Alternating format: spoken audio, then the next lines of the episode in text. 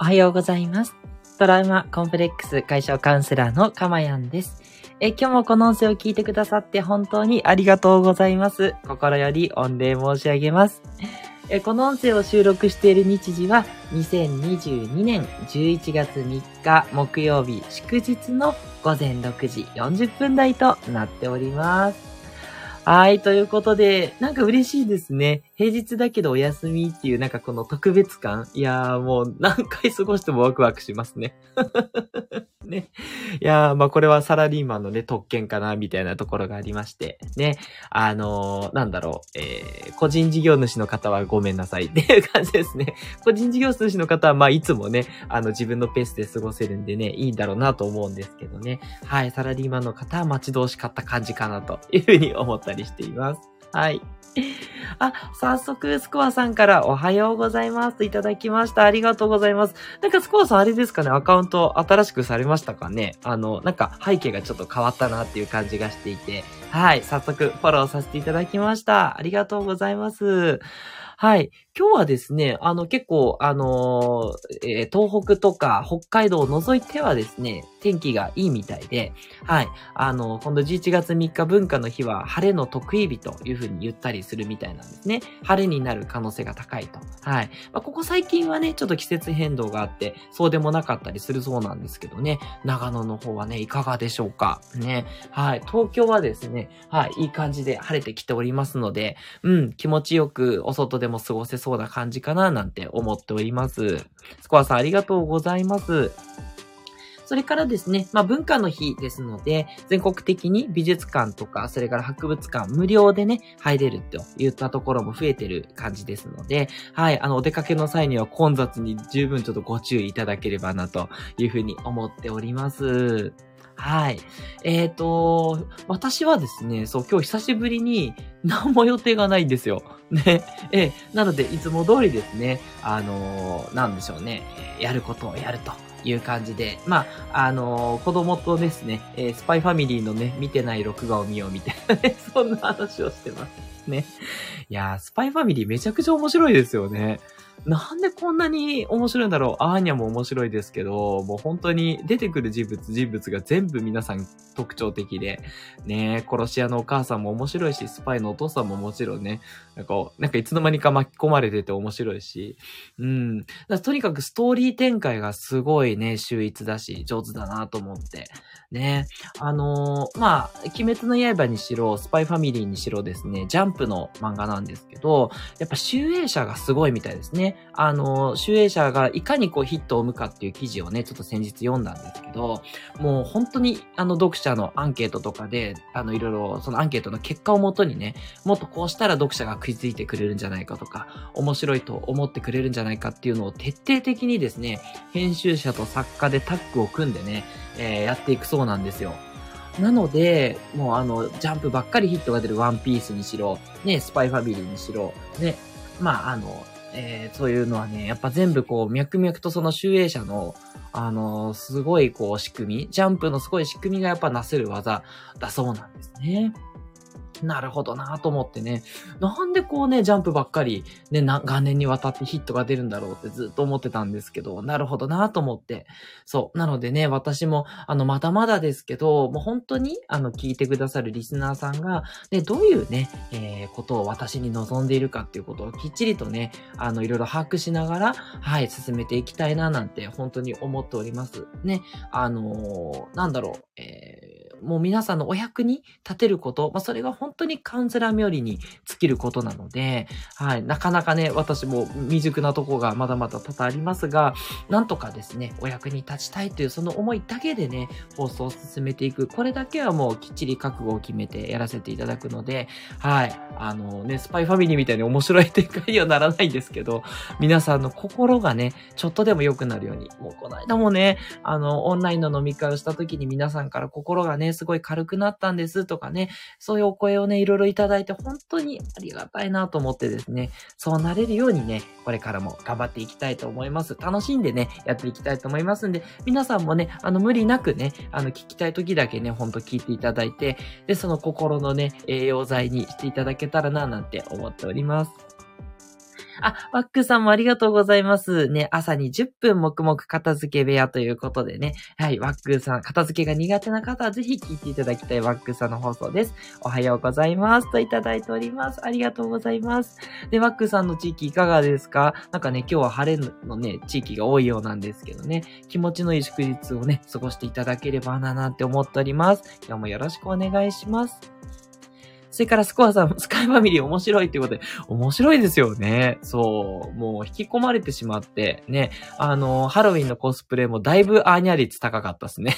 そうだろうなと思ってたんですけど。そう。で、私は、あの、去年ね、あの、鬼滅の刃の煉獄さんのコスプレをしてですね服着て、で、赤いカツラかぶって、そう歩いてたんで、もう、あ、煉獄がいるっつってね、子供たちにね、指摘されていたわけなんですけど、そう、今年はちょっとね、あの、イベントに参加できなくって、どうしようかなと思ったんですけど、妻の方から、なんとかあの煉獄の髪型を変えてアイナにできないかみたいなね、そんなことずっとね、えー、くだらないなと思ってね、見てました。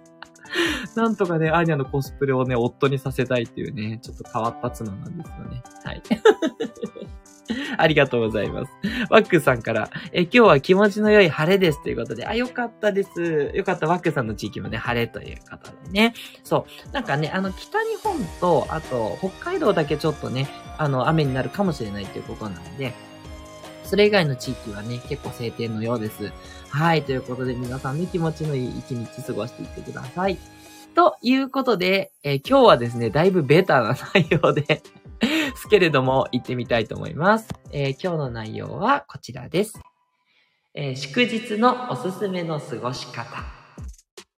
ということでね。はい。あの、もう、あのね、好きに過ごしていただければなんですけど、あの、やっぱり、あの、メンタルのね、えー、プロとしてですね、えー、メンタルに、えー、いい祝日のおすすめの過ごし方はどういうものかということ。まあ、あんまりね、あの、普通に言ってることと変わらないんですけど、あの、とはいえ、あの、だいぶお気持ちに沿ったね、内容かと思うので、あの、ちょっとでもですねえ、1%でも参考になるところがあればと思います。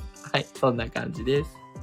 えっと、スコアさんから、え今日は息子の駅伝の大会で長野市にいますということで、あ、もうまさにね、中心っていう、そんな感じなんですね。今日駅伝なんですか？うわー、いやー、緊張しますね。いやー、本当に、ね、あの、うまくね、バトンが伝わって、あの、なんだろう、ベストが尽くせるといいですよね。はい、私も心からお祈りしております。ね、ほんとね、あの、結果も大事ですけどね、なんかね、やっぱりこう、あのー、辛いのがね、こう、なんかこう、バトンが落ちちゃったりとか、なんかね、いろいろあったりすると辛かったりするじゃないですか。ね、だから本当にね、あの、そういったことがないといいなって、もうそれだけ心から祈ってます。別にあってもね、だからっていうことではあるんですけどね。はい。の元気でね、そして、あの、なんでしょう。あの、皆さんがね、あの、心地よくね、終われるようにってことだけ祈っております。はい。スコアさんも本当にね、あの、お疲れ様です。で、そんな、さなかにもかかわらずね、私の音声を聞いてくださってるっていうことがもう本当感謝でしかないですね。ありがとうございます。ということでね、えっ、ー、と、もう本当、あの、スコアさん素敵なお過ごし方なんですが、えっ、ー、と、私がね、えー、おすすめする過ごし方、えっ、と、3つまたちょっとね、お話ししていきたいと思います。え1つ目はですね、まあ当たり前ですね。まずしっかり休憩しましょうということでね、あの、祝日だからわーってね、遊ぶぞとかね、え動くぞってなる。それももちろん OK なんですけれども、まやっぱりですね、普段の生活で皆さんお疲れになってるところありますので、あの、朝朝はですね、多少ゆっくりとね、過ごしていただくっていうことがおすすめです。私もね、あの、祝日の朝はやっぱり、あの、子供たちもゆっくり起きてくるんで、まあ、逆に早起きする時もありますけどね。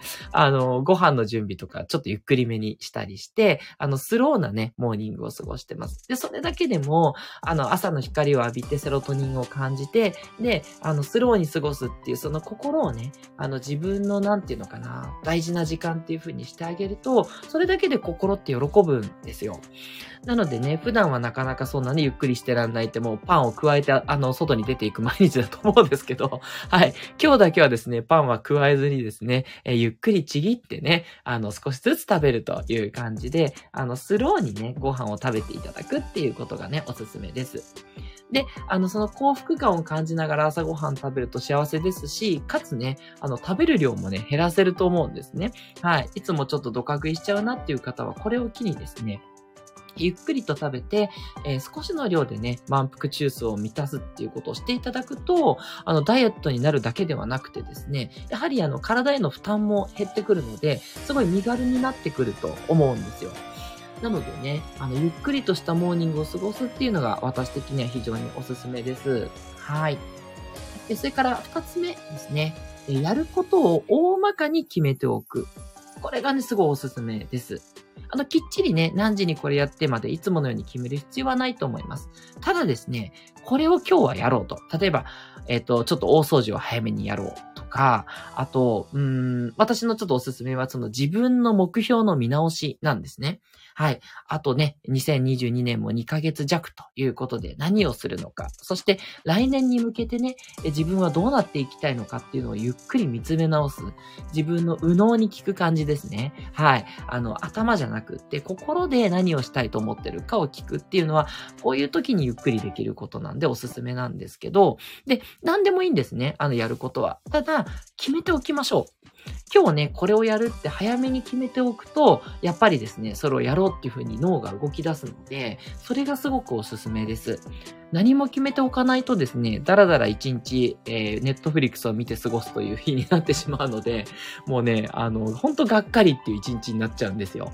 で、もちろん、だらだら過ごすと決めて、だらだら過ごすのは OK です。それはね、全然大丈夫なんで、全く罪悪感を感じる必要はなくって、はい、あ、気分、自分はだらだら過ごすって決めてだらだら過ごせたなは OK なんですが、何か一つはですね、やった方が、逆に、あの、充実感を得られると思うんですね。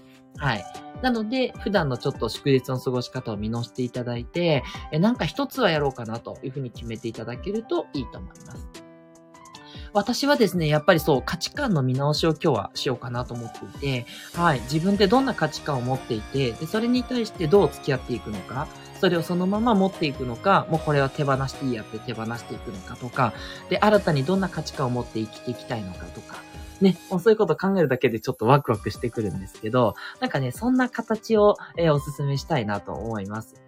でね、あの、とはいえ、あの、できなくてもがっかりする必要はないんですね。今日はね、祝日、休むっていうのがまず一番の目的ですから、それに加えて何かをプラスアルファできたらいいなぐらいの感じで大丈夫です。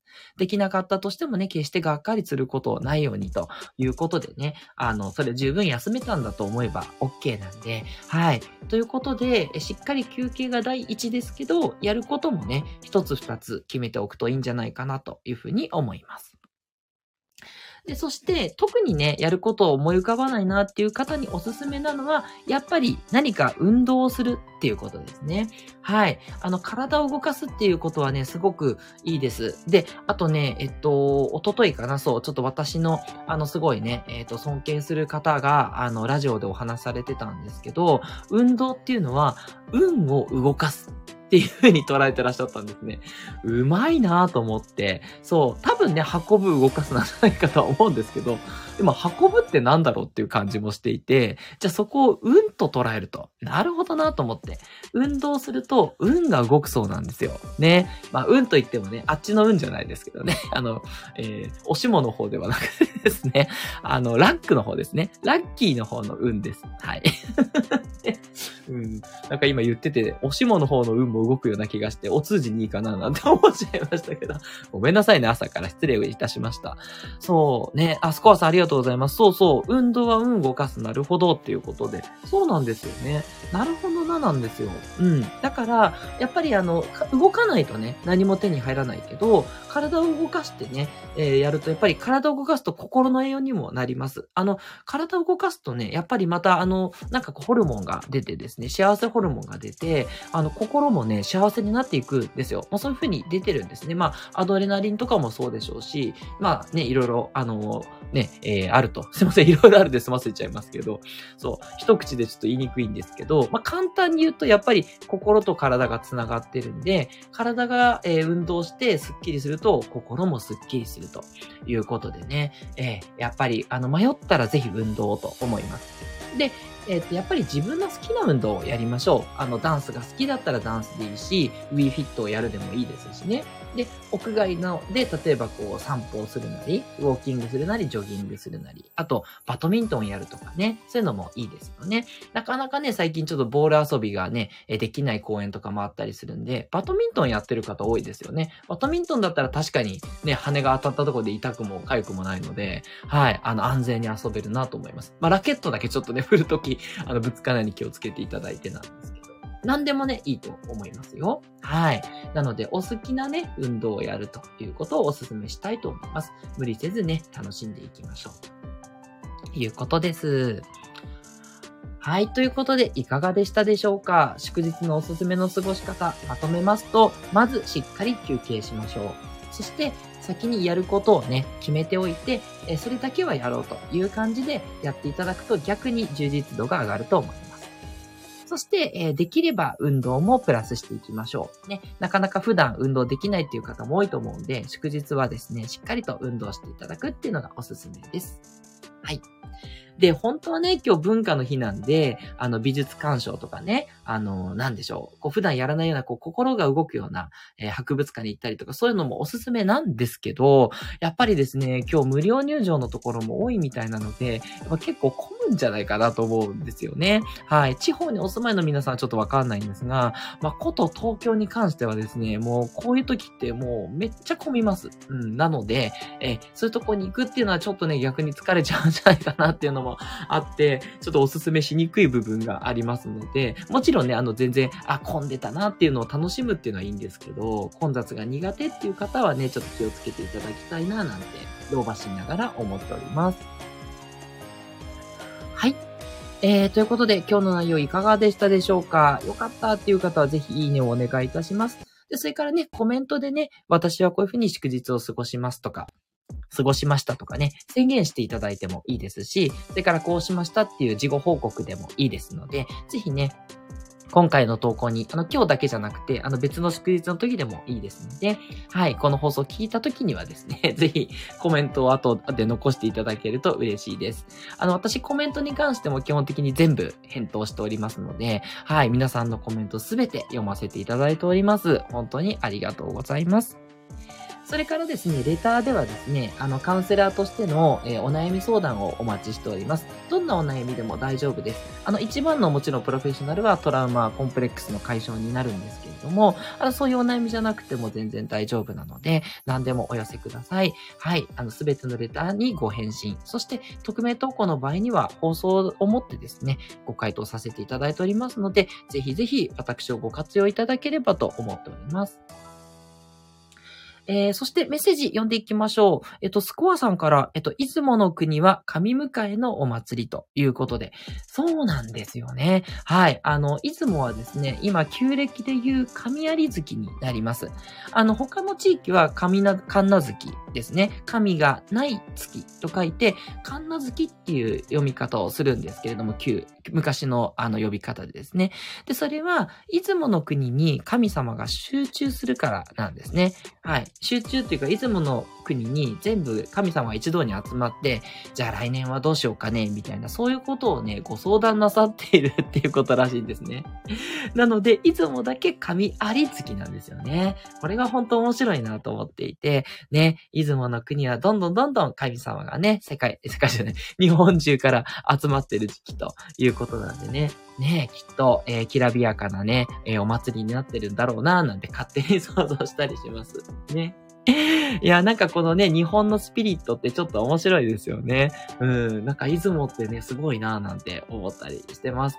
そう。で、そうでした。で、皆さんにね、告知なんですけど、えちょうど、その、出雲の国に近くに住んでいる、私の、あの、仲良しのカウンセラーさんがいらっしゃいます。ようこさんっていう方なんですけど、そのようこさんがですね、今度私のチャンネルで、えっ、ー、と、ようこさんのやってる、そのカウンセリング、それからスピリチュアルにすごい、すごい得意な方なので、あの、もともとね、そういうやっぱり出雲のその神社とか、そういうところにゆかりのある方なので、はい、そういうことをね、お話ししてくださるっていう、そういうコラボが決まりましたわー。ということでですね、えっと、日にちはですね、えっと、来週？ん？ごめんなさい。あれ？私が日にちよくわかんなちゃった。えっと、来週か再来週の金曜日です。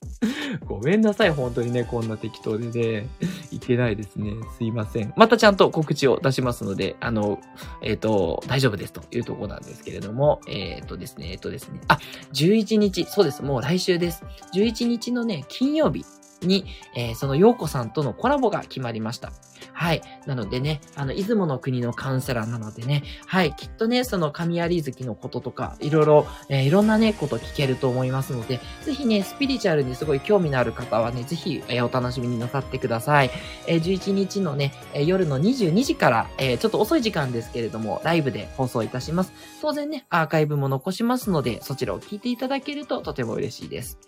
ということでですね、スコアさん、すごいですね。もうなんか前振りをしていただいちゃったみたいで なんだかなんだかちょっと嬉しいです。ありがとうございます。はい。ということで、えっ、ー、と、今日の放送いかがでしたでしょうか？ぜひね、えー、皆さんの、あの、今日一日、えー、楽しいね、文化の日の祝日になりますこと、心よりお祈りしております。